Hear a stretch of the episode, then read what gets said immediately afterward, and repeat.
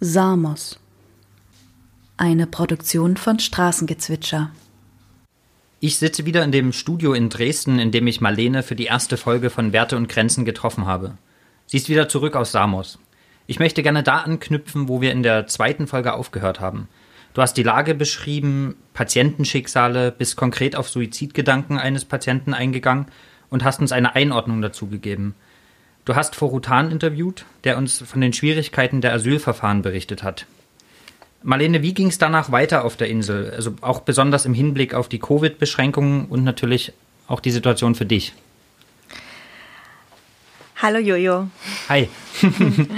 also in Bezug auf die Covid-Beschränkungen ist die Situation gleichbleibend gewesen. Das heißt, bis zum Schluss meines Aufenthalts war Griechenland im harten Lockdown, was die ganze Zeit bedeutet hat, dass ähm, es eine Ausgangssperre gab über den nächtlichen Zeitraum und dass Menschen sich sowieso nur mit einem sogenannten triftigen Grund auf der Straße bewegen durften, den sie auch dokumentieren mussten.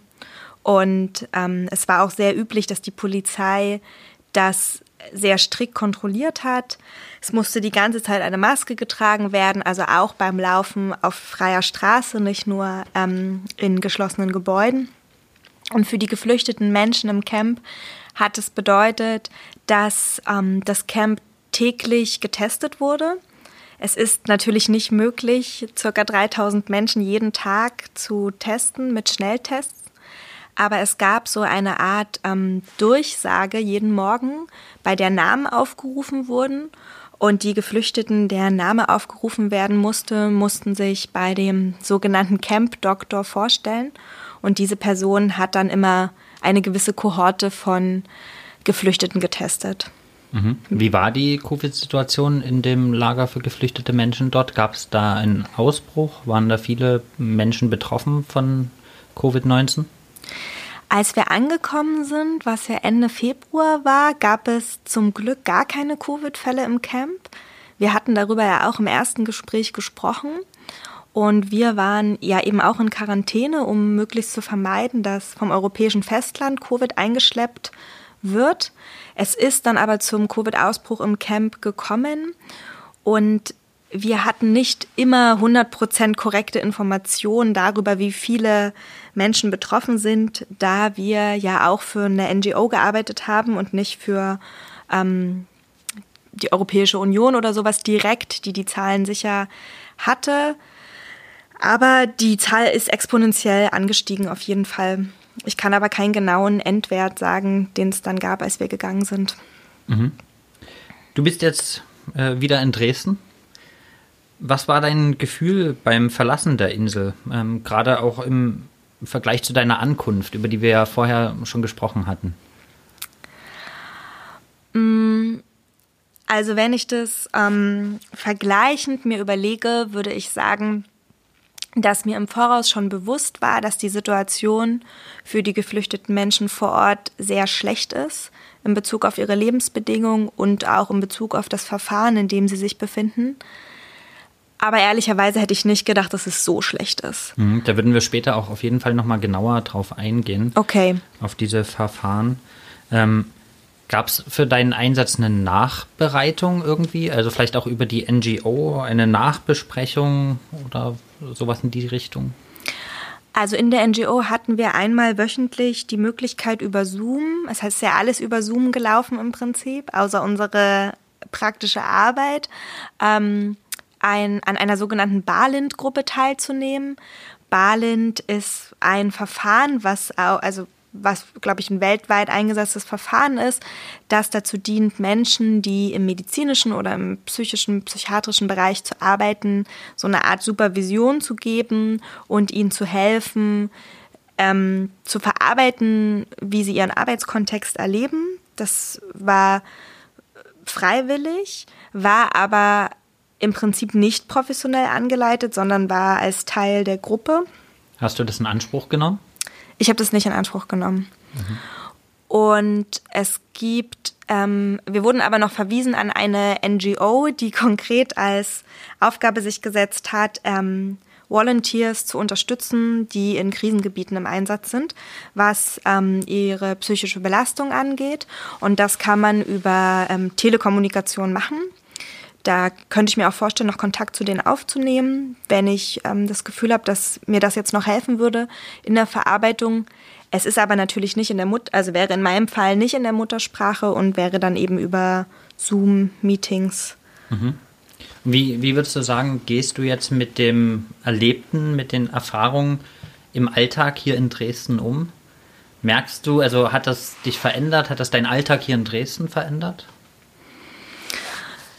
Das ist angesichts der aktuellen Covid-Situation, glaube ich, gar nicht so leicht zu sagen, weil mein Leben jetzt schon, wie auch bevor ich losgefahren bin, sehr eingeschränkt ist, was soziale Kontakte angeht, im Vergleich zum Leben in 2019 zum Beispiel. Mhm.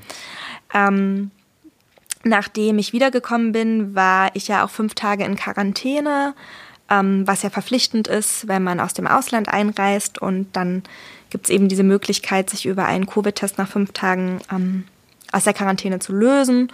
Und da ich ja zum Glück auch geimpft bin, war die Wahrscheinlichkeit sehr hoch, dass das bei mir negativ ausfällt. Das war auch alles so. Aber ich hatte eben diese fünf Tage so, um mich auf mich selbst zu besinnen. Und das war schon im Nachhinein, fand ich eine krasse Erfahrung, weil ich bis zu dem Zeitpunkt ja fünf Wochen lang immer in einer Gruppe war, eigentlich nie alleine war und dann in so einer ähm, Selbstisolation. Da sind mir schon sehr viele Gedanken durch den Kopf gegangen und ich hatte auch manchmal Probleme, gut zur Ruhe zu kommen und gut ähm, einzuschlafen beispielsweise. Das wird aber besser. Ähm, und im Vergleich zu meinem, zu meinem Leben im Arbeitskontext und so weiter ähm, birgt, also passiert es natürlich, dass mich Leute darauf ansprechen, wo ich war oder die wissen, wo ich gewesen bin und ich versuche das dann immer als guten Aufhänger zu nutzen, um irgendwie ähm, da was zu transportieren. Vielleicht auch gegenüber Leuten, die dafür vielleicht nicht so interessiert wären oder vielleicht sogar anders politisch positioniert sind als ich. Dafür eignet sich ja manchmal auch so ein Arbeitskontext, wenn Leute merken, du warst weg und du bist jetzt wieder da ähm, um vielleicht mal so einen neutralen Aufhänger zu finden, um so ein bisschen zu politisieren, weil sonst ist es ja auch manchmal schwierig, so Thesen in den Raum zu werfen oder so. Und wie ist deine Erfahrung damit bisher? Ähm, ich habe das Gefühl, dass es schon ähm, Leute interessiert und sie fragen. Aber wenn ich mich dazu äußere, im Arbeitskontext ist da zumindest meine Erfahrung, dass dann die Reaktionen sehr wortkarg sind und genau da eigentlich nicht so viel zurückkommt und das kann ich jetzt nicht genau deuten, in, in, in welche Richtung das geht. Mhm. Gibt es was, was du bei deinem nächsten Einsatz anders machen würdest oder etwas, worauf du dich ganz besonders vorbereiten würdest mit dem Wissen, was du jetzt hast? Also bei meinem nächsten Einsatz werde ich hoffentlich insofern er passieren wird, was mir aber gut vorstellen kann, mehr Berufserfahrung haben, was ja hoffentlich äh, sowieso der Fall sein wird, denn ich glaube, wenn man in einer Profession, also in meinem Fall jetzt Medizin, so einen Einsatz macht, ist es natürlich immer vorteilhaft, mehr Berufserfahrung zu haben, ähm, weil es dann speziell im medizinischen Kontext einfach viel einfacher ist, mit wenig Ressourcen zu arbeiten, mhm. weil man gute Erfahrungen hat, was eben auch noch helfen könnte oder welches Antibiotikum beispielsweise die gleiche Wirksamkeit hat wie eins, was man gerade nicht da hat. Und wenn man unerfahren ist wie ich, ist man da ja irgendwie schon beschränkter. Generell ist es ja aber so, dass häufig in NGOs eher junge Menschen arbeiten, weil ältere Menschen dann irgendwie anders eingebunden sind vielleicht und sich das weniger äh, vorstellen können. Aber sozusagen mit mehr Erfahrung da rein zu starten, fände ich auf jeden Fall gut ähm, und nützlich. Ansonsten denke ich, ähm, dass ich oder auch wir eigentlich ganz gut vorbereitet waren, dass wir uns sowohl mit der politischen Situation vor Ort gut auseinandergesetzt haben, als auch ähm, diese Woche Quarantäne, die wir vor unserer Arbeit ähm, gemacht haben, ausführlich dafür genutzt haben, uns inhaltlich vorzubereiten. Und die konkreten Fallstricke dieses, was bedeutet es, keine Privatsphäre zu haben oder was bedeutet es, mit Menschen konfrontiert zu sein, die schwer psychisch erkrankt sind und für die man kaum Ressourcen zur Verfügung hat. Das sind, glaube ich, leider die Fälle, auf die man sich nicht vorbereiten kann und bei denen man dann einfach in der Situation schauen muss, ähm, wie man damit umgehen kann. Mhm. Was würdest du ganz praktisch ähm, jemandem raten, die oder der äh, freiwillig ähm, so eine Tätigkeit, medizinisch oder nicht medizinisch, ähm, ausüben möchte? Also eine Arbeit zum Beispiel in oder um ein, ein Lager für geflüchtete Menschen, zum Beispiel auf Samos. Also ich denke, mir hat sehr vereinfacht, dass ich äh, eine Person kannte, die schon mal da vor Ort war. Ich glaube, generell mit jemandem in Kontakt zu treten, das muss ja auch nicht immer die beste Freundin oder der beste Freund sein, der oder die genau mit der Struktur, genau an dem Ort schon mal gearbeitet hat, ist unglaublich erleichternd, weil das einfach einen ganz großen Grad von Unbekanntheit nimmt und weil das dann auch viel einfacher macht abzustecken, wer für was geeignet ist. Ich glaube, es ist total ähm, wichtig für, für einen selbst, ähm, sich auch einzugestehen, was, was für jemanden ist und was nichts, also im Sinne von, kann ich diesen Workload aushalten, kann ich es aushalten, mit psychisch Erkrankten zu arbeiten beispielsweise. Ähm, genau, also sich im besten Fall mit jemandem vorher auszutauschen, der einem auch ganz transparent sagt, wie die Situation vor Ort ist.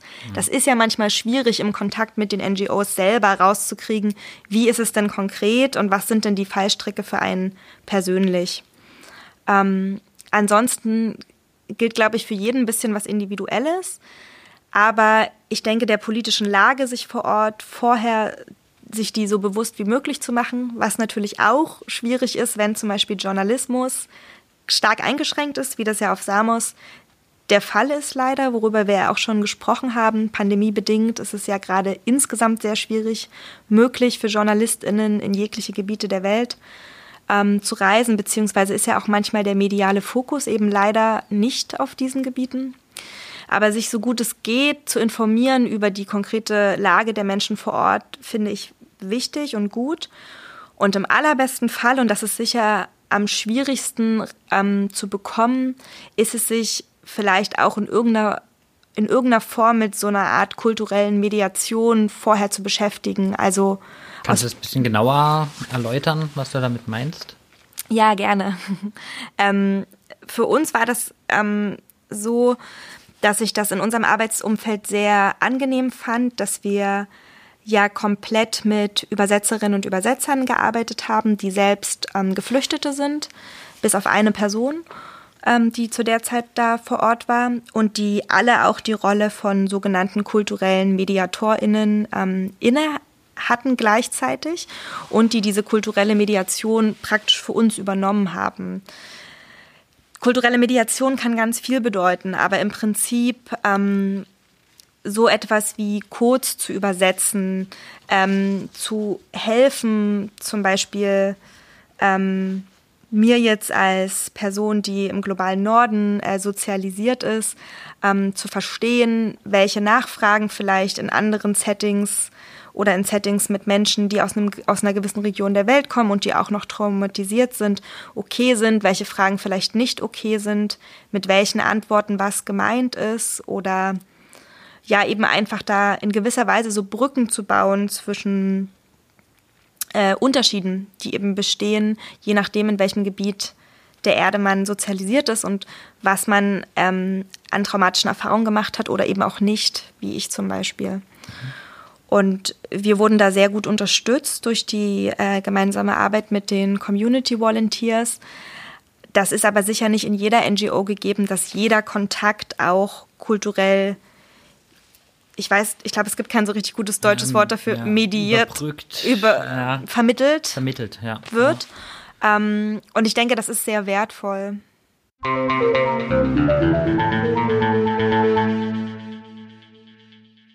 Du hast in Samos ähm, am Rande eines geschlossenen Lagers gearbeitet. Wie muss man sich, wir haben da vorher schon mal drüber gesprochen in der, in der ersten Folge, ähm, jetzt warst du da und kannst das, glaube ich, noch ganz anders ähm, beantworten. Wie muss man sich so ein, das ist ja auch ein hartes Wort, ein geschlossenes Lager vorstellen?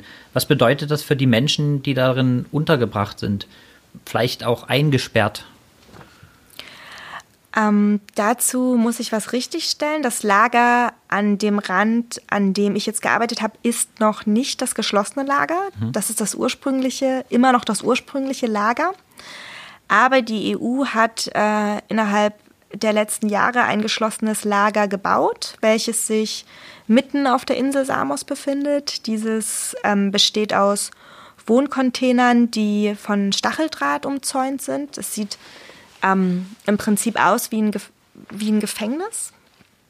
Ähm, und das ist ja auch eine Problem, äh, das empfinde ich insgesamt als eine Problematik im, in dieser ganzen Frage von, was wird mit den asylsuchenden Menschen. Es gibt von der EU keine konkrete Aussage, wann die Asylsuchenden in dieses Lager umgesiedelt werden. Aber in dieses Lager sind sehr viele Gelder geflossen, es wurde gebaut und es ist jetzt fertig. Und das erweckt ja sehr stark den Einschein danach, dass es eine Umsiedlung geben wird. Aber es äußert sich eben wie in vielen Fragen zu dem Verbleib der Asylsuchenden niemand konkret und es übernimmt auch niemand konkret Verantwortung dafür, was es bedeutet, für die Menschen dahin zu ziehen. Mhm. Ist es eine Angst in dem Lager, an dem du gearbeitet hast, ähm, dass man dorthin ähm, transferiert wird? Das sind alles so technische Begriffe, aber mhm. die fallen ja tatsächlich ähm, häufig in dem Zusammenhang mit den Menschen, die äh, an der europäischen Außengrenze ankommen. Erstmal, dann ist der Prozess ja häufig sehr, sehr technisch, sehr entmenschlicht, wie du gesagt hast. Niemand kommuniziert, wie es weitergeht, die nächsten Schritte. Ist das eine Angst, die du gespürt hast in deiner Arbeit dort?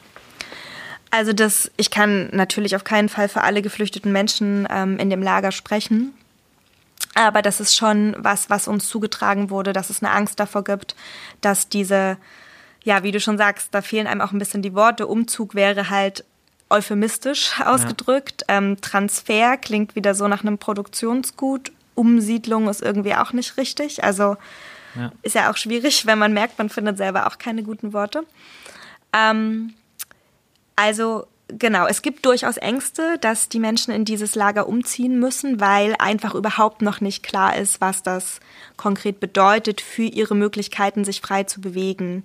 Da das eben schon ein Lager ist, was von Stacheldraht umzäunt ist, was von der Polizei bewacht wird, das wird das jetzige Lager auch, aber in dem relativ wahrscheinlich ist, dass sich die geflüchteten Menschen nicht frei oder nicht ganz frei hinein und hinaus bewegen können. Außerdem kommt hinzu, dass dieses neue, geschlossene Lager sich mitten auf der Insel befindet. Das heißt, die Menschen, die dort leben werden, sind noch weiter abgeschieden von jeglicher Infrastruktur. Mhm. Aktuell ist ja das offene Lager, an dem ich eben gearbeitet habe, ähm, nah an der Hauptstadt von Samos, die äh, Vathi heißt, oder es ist im Prinzip direkt an Vathi angegliedert. Vathi ist auch keine große Stadt mit Arbeitsplätzen und viel Infrastruktur oder so, aber es ist immerhin eine Stadt. Das heißt, es gibt da zahlreiche Gebäude, in denen NGOs ansässig sein können, die erreicht werden können, die kontaktiert werden können. Es gibt ähm, Supermärkte, bei denen die Menschen sich, ähm, wenn sie sich das leisten können, Essen kaufen können. Genau, also es gibt einfach einen Zugang zu einer gewissen Infrastruktur und das wird höchstwahrscheinlich auf, ähm, in dem neuen Camp nochmal anders, weil mhm. das wirklich abgeschieden ist. Und das wird natürlich auch nochmal zu einer stärkeren Kontrollierbarkeit beitragen über die Menschen, die dort sind. Weil ich glaube, man geht nicht zu weit, wenn man sagt, es ist eine gefängnisähnliche Struktur und in diese gefängnisähnliche Struktur werden Menschen transferiert, die keine StraftäterInnen sind, sondern die einen Antrag auf Asyl gestellt haben. Hm. Du, ähm, wir haben in der zweiten Folge auch ein Bild von dir verwendet, von dem Lager, in dem du gearbeitet hast. Ich weiß nicht, ob das jeder oder jede gesehen hat. Äh, kannst du das nochmal in deinen eigenen Worten beschreiben? Also müssen wir das Lager, in dem du gearbeitet, äh, gearbeitet hast, uns so vorstellen, dass das ähm, feste Häuser sind, dass es dort einen, einen festen Sanitärtrakt gibt, ein Krankenhaus oder sind das Zelte? Wie war die Beschaffenheit dieses Lagers für 3000 Menschen? Das Lager, ähm, also das aktuelle Lager erstreckt sich an einem Hügel entlang. Das kann man vielleicht erst mal sagen. Oder es ist, nee, es ist kein Hügel, es ist ein sehr großer Hügel oder ein kleiner Berg, besser gesagt. Ähm, was, glaube ich, wichtig ist zu betonen, da das so aus äh, Meteoro meteorologischer Sicht äh, komplett schwierig ist. Das bedeutet nämlich, ähm, im Sommer prattelt die Sonne da drauf in voller Kanne und auch schon jetzt eigentlich. Und im Winter in der Regenzeit läuft einfach der ganze Matsch von dem Berg durch dieses Camp und ähm, macht die Struktur noch, noch viel schlechter. Grundsätzlich stehen da ähm, solche Wohncontainer in der Mitte. Die sind aber nur für 650 Menschen. Das sind so Baucontainer, wie wir die hier kennen. Genau, wie an der Baustelle ja. so ein mhm. bisschen. Mhm. also die sind auch nicht komfortabel, aber das ist immerhin in gewisser Form eine feste Struktur mit Wänden, die man mhm. auch abschließen kann. Großes Problem im Camp sind ja Ratten. Und ähm, die aller, allermeisten Menschen leben aber nicht in diesen Containern, sondern leben in Zelten. Und diese Zelte sind komplett unterschiedlich gut von ihrer Struktur. Das ist ein bisschen eine Frage, was in dem Zeitpunkt die Menschen teilweise finden konnten, was ihnen bereitgestellt wurde von NGOs etc., ähm, was sie vielleicht an Material auch kaufen konnten. Also die allermeisten Menschen leben in Zelten. In diese Zelte erstrecken sich um diesen Bereich mit diesen Containern und die werden der Dschungel genannt. Ähm, in, da gibt es kein regelhafte, keine regelhafte äh, Versorgung mit Wasser oder Strom. Teilweise wird es da abgezwackt vom, vom, vom Netz, was zur Verfügung gestellt wird, aber natürlich nicht für jedes Zelt. Es gibt so ein paar Sanitärcontainer, aber die Versorgung ist nicht adäquat. Also es ist auch ein großes Problem, dass Menschen extrem weit dahin laufen müssen und sich zum Beispiel Krankheiten so auch ähm, verschleppen oder mhm. verschlechtern und gerade auch die kindliche Entwicklung, wenn es zum Beispiel um dieses Hygieneerlernen mit auf Toilette gehen oder sowas geht, ist ähm, natürlich massiv erschwert, wenn du irgendwie nachts theoretisch durch irgendein Camp musst zu irgendwelchen Toiletten oder wenn man eine Infektionskrankheit hat, einen Harnwegsinfekt etc. Mhm. Also die Versorgungsstruktur, was die Wohnbedingungen an sich angeht, ist massiv schlecht. Mhm. Und du hast in der ersten Folge auch davon gesprochen, dass die Lage so aussieht, dass eine adäquate medizinische Versorgung der geflüchteten Menschen, die du auch gerade angesprochen hast, zum Beispiel bei Erkrankungen wie einem Harnwegsinfekt, der ja hier ähm, in, in Deutschland als eine relativ ähm, einfache, ähm, einfach zu handelnde Erkrankung gilt, dass die medizinische Versorgung auf Samos nicht gewährleistet werden kann. Jetzt warst du da und hast eigentlich genau das gemacht, medizinische Versorgung. Würdest du die Aussage nochmal bekräftigen? Ja, also nicht ohne die Unterstützung von Nichtregierungsorganisationen. Es ist von der EU eine Person angestellt, die eben Camp Doctor genannt wird. Ich habe die Person auch noch nicht getroffen.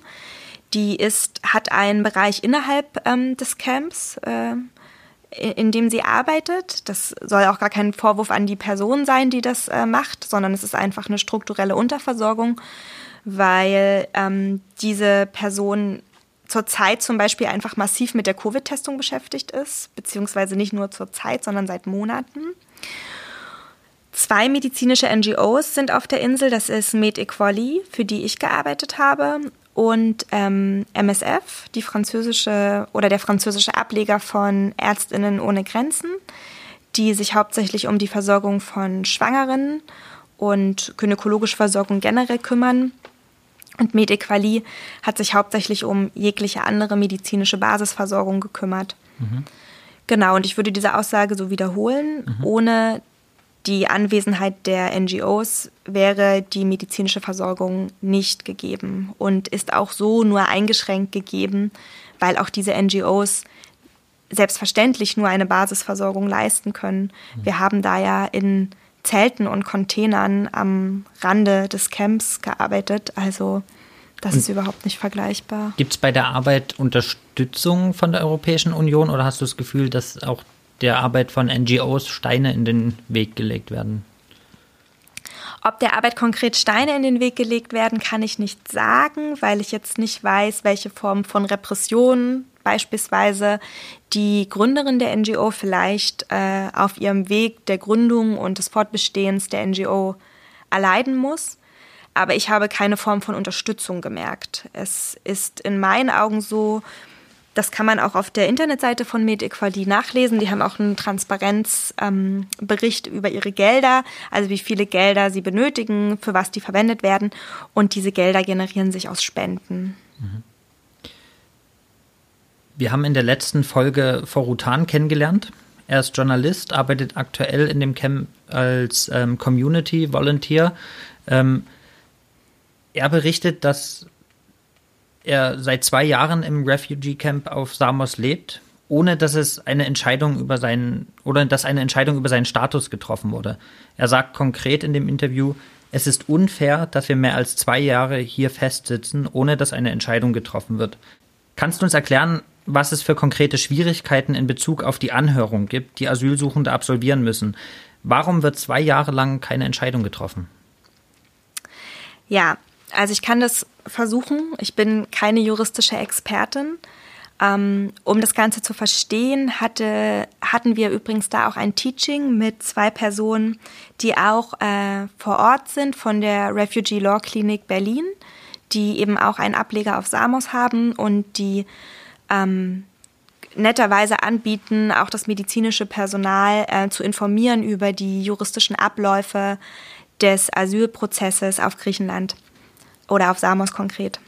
Ähm, generell ist ja das Komplexe, dass das Asylverfahren in jedem äh, EU-Land anders abläuft. Das hat sicher Vor- und Nachteile. Ein wesentlicher Nachteil, den ich empfinde, ist, dass das Ganze extrem intransparent wird, dass eigentlich ich vorher nicht wusste, wie das abläuft. Und ähm, das trägt nicht unbedingt zur Fairness eines Prozesses bei, denke ich, wenn nur sehr wenig Menschen wissen, wie dieser überhaupt abläuft. Grundsätzlich ist, gibt es mehrere Probleme, die dazu führen, dass der Prozess so lange dauert. Der eine ist schlichtweg, dass Samos eine winzige Insel an der europäischen Außengrenze ist, die nie dafür ausgerüstet war, dass dort tausende Menschen auf verschiedensten Sprachen Asylanträge stellen.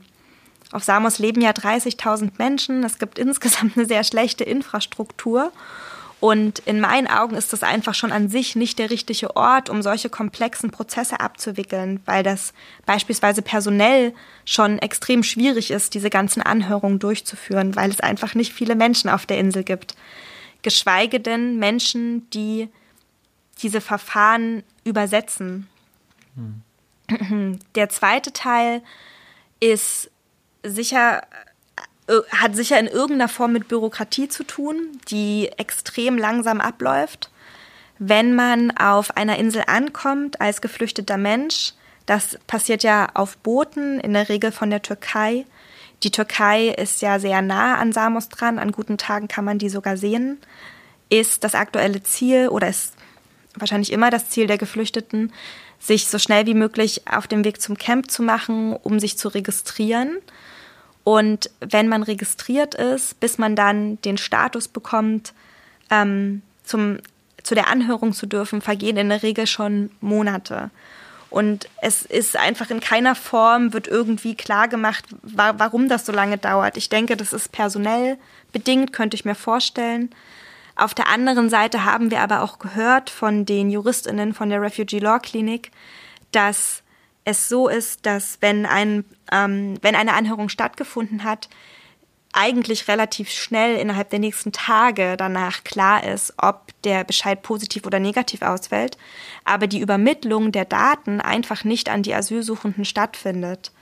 Das wird dadurch deutlich, dass ähm, Juristinnen die Möglichkeit haben, bei der griechischen Regierung anzufragen, wie der Bescheid ausgefallen ist und die das dann auch erfahren aber sozusagen nicht die Geflüchteten selbst. Also bis die das erfahren, dauert es in der Regel viel länger. Und auf diese Frage konnte mir die Juristin auch keine Antwort erteilen, warum sozusagen so lange gewartet wird, bis man das den Geflüchteten mitteilt.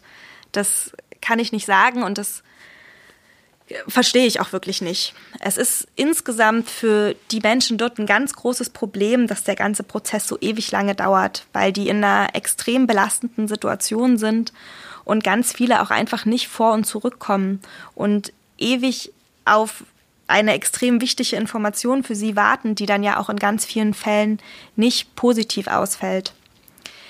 Zusammen. Ja, eine grundlegende Entscheidung für das weitere Leben ja auch. Ne? Ja, und überhaupt, ob es eine Lebensgrundlage gibt, ist ja, ja eigentlich die, äh, die Frage für viele, weil das ist auch eine Erfahrung, die sich für mich nochmal fundamentalisiert hat. Es flieht halt niemand einfach aus Jux und Tollerei. Diese Menschen haben alle ihr Leben riskiert. Ähm, viele von denen sogar mehrfach, um diese Chance auf überhaupt eine Lebensgrundlage zu haben.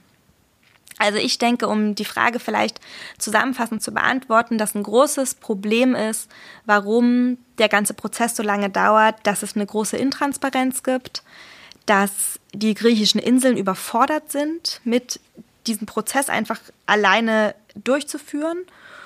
Und dass es sicherlich auch noch einen dritten Aspekt gibt, den ich nicht nachvollziehbar finde, aber der irgendwie auch was mit Willkür zu tun hat, inwiefern die Asylsuchenden dort ihre Bescheide bekommen.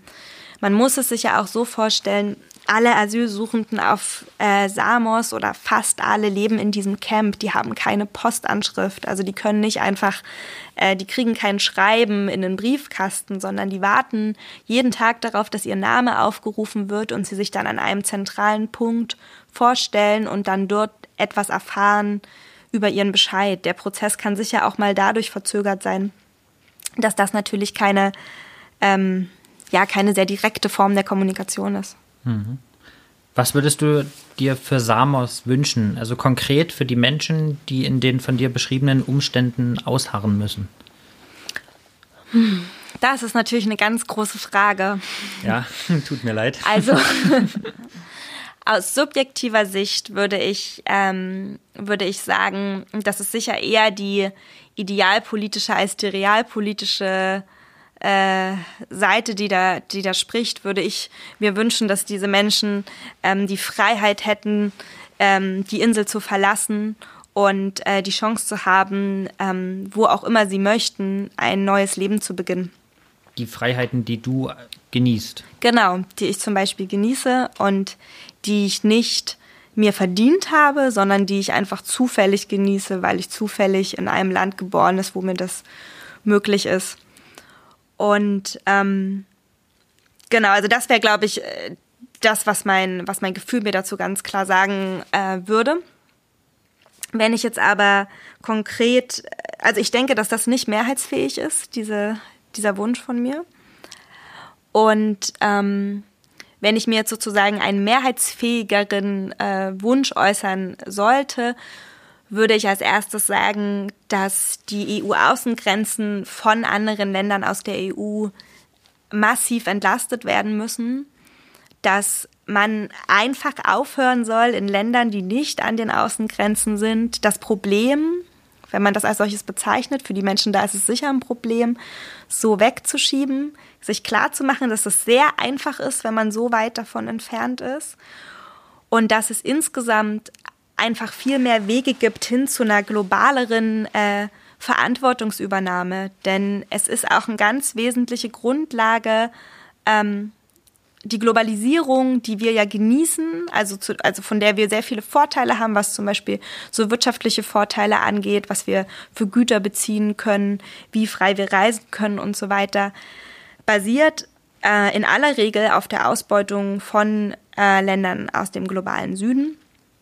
Und ich finde das äh, nicht tragbar und nicht humanistisch und nicht verantwortungsvoll, wenn ähm, Länder, die ökonomisch stark sind, wie viele Länder aus der EU, sich diesen Teil von Globalisierung und politisch sein ähm, sozusagen angedeihen lassen, nämlich die ganzen Güter zu bekommen, schon seit Jahren, eigentlich schon seit der, äh, seit der Kolonialisierung des afrikanischen Kontinents, aber die sogenannte andere Seite der Medaille, nämlich dass sie damit permanent ähm, Lebensgrundlagen zerstören, beispielsweise auf dem afrikanischen Kontinent und dass Menschen sich auf dem Weg machen, um aus diesen widrigen Umständen zu fliehen, was absolut nachvollziehbar ist, weil die Länder ja auch zusätzlich destabilisiert werden politisch durch diese Ausbeutung, dass die ressourcenstarken Länder eben den Teil nicht mittragen wollen. Das war jetzt ein sehr langer Satz, aber was ich mir wünsche, ist ganz klar eine Verantwortungsübernahme und nicht nur ein Hände aufhalten und sich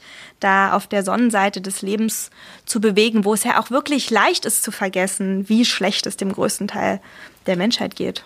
Mhm.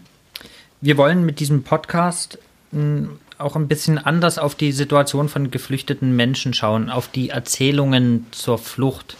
Ähm, die Narrative über Flucht sind häufig abstrakt, entmenschlicht, man spricht von Gruppen, ähm, sehr allgemein wird das behandelt. Wir wollen diese gedanklichen, persönlichen und geografischen Barrieren probieren zu überwinden. Was würdest du aus deiner Erfahrung heraus PolitikerInnen an die Hand geben in Bezug auf diese Narrative über Menschen auf der Flucht in Europa? Also ich würde Ihnen tendenziell auf jeden Fall an die Hand geben, ähm, du hast es ein bisschen schon in deiner Frage mit einklingen lassen, dass die entmenschlichend und sehr, sehr vereinfachend sind. Ähm, und dass sie die versuchen sollten, nicht weiter in dieser äh, Form zu nutzen. Wir betrachten uns ja hier beispielsweise in Deutschland auch alle als extrem starke Individuen und Subjekte. Also uns ist das gar nicht zu eigen für uns selbst oder unseren Umkreis von Menschen, so eine Verallgemeinerung zu treffen. Aber wir tun das eben ganz viel gegenüber Menschen, die von Rassismus betroffen sind. Ähm, und deswegen würde ich mich auf jeden Fall gegen so ein, gegen jegliche Form von weitgreifendem Narrativ ähm, da aussprechen. Natürlich gibt es sicherlich auch ähm, Situation in Ländern, beispielsweise Bürgerkriegsländern wie Syrien, wo viele Menschen ähnliche Erfahrungen machen, wie zum Beispiel eine Bombardierung. Aber ähm, die ja auf jeden Fall ein Fluchtgrund ist, ne? ohne, ohne das jetzt mal irgendwie äh, da äh, in diese Richtung schlagen zu wollen. Aber insgesamt sind es eben alles, alles, alles Individuen, äh, die sich da auf den Weg machen und als solche sollten sie auch gesehen werden. Ich finde es viel, viel wichtiger, dieses Narrativ stärker hervorzuheben, nämlich das individuelle Leid ähm, der Menschen, die da, die fliehen. Und speziell, weil sich ja Europa auch gerne inszeniert als Schützerin von Menschenrechten und Menschenwürde. Das wird ja Friedensnobelpreis bekommen hat. Genau, das wird das wird ja oft sehr hoch gehalten und ähm, wenn wir uns beispielsweise mal das anschauen, was Forutan auch ein bisschen in dem Interview hat anklingen lassen, wie ist es zum Beispiel ein politischer Geflüchteter zu sein? Politischer äh, Geflüchteter bedeutet, dass ähm, diese Person nicht zwangsläufig nur aufgrund der Situation im Land flieht, die es ihr unmöglich macht, wie zum Beispiel eine Bürgerkriegssituation, sondern beispielsweise aufgrund ihres eigenen politischen Handelns. Zum Beispiel Journalismus im Bereich Frauenrechte in einem autoritären Staat, der Frauenrechte nicht besonders begrüßenswert findet. Diese Personen, aber wie auch alle Personen, die sich diesem Asylverfahren aussetzen, sind bezüglich ihrer Fluchtursachen in der Nachweispflicht. Sie müssen also darstellen, warum gerade sie das Recht haben sollten, Schutz zu bekommen wenn wir können ja mal gleich mal ein Gedankenspiel wagen, aber wenn es, wenn du zum Beispiel aufgrund von Journalismus für Frauenrechte in einem autoritären Staat ähm, fliehen musst, weil dieser Staat damit ein Problem hat, ist das extrem schwer, das nachzuweisen. Denn der, das Land, aus dem du da vielleicht kommst, hat ja gar kein Interesse daran, irgendwie groß publik zu machen, was deine Arbeit ist. Im Gegenteil, in der Regel haben diese Länder ein Interesse daran, solche Inhalte verschwinden zu lassen, was es dann extrem schwierig macht für diese Menschen, das nachzuweisen.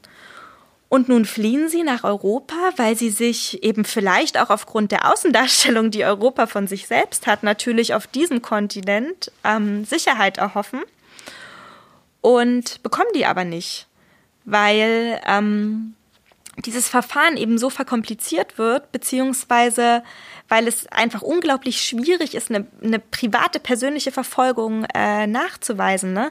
Wenn wir uns jetzt mal vorstellen würden, dass ähm, hier zum Beispiel ein rechtsautoritärer Staat entsteht und du bist jetzt beispielsweise, sag ich mal, in irgendwelchen linkspolitischen Gruppen tätig gewesen und äh, wirst daraufhin von dem, von dem Staat verfolgt und musst nach Frankreich fliehen und hast zum Beispiel irgendein Positionspapier mit deiner Gruppe mitgeschrieben und dann steht aber vielleicht nicht dein Vor- und Nachname drunter, dann beweis mal in Frankreich, dass du aus diesem Grund ähm, das Land verlassen musstest, weil dein Leben in Gefahr ist.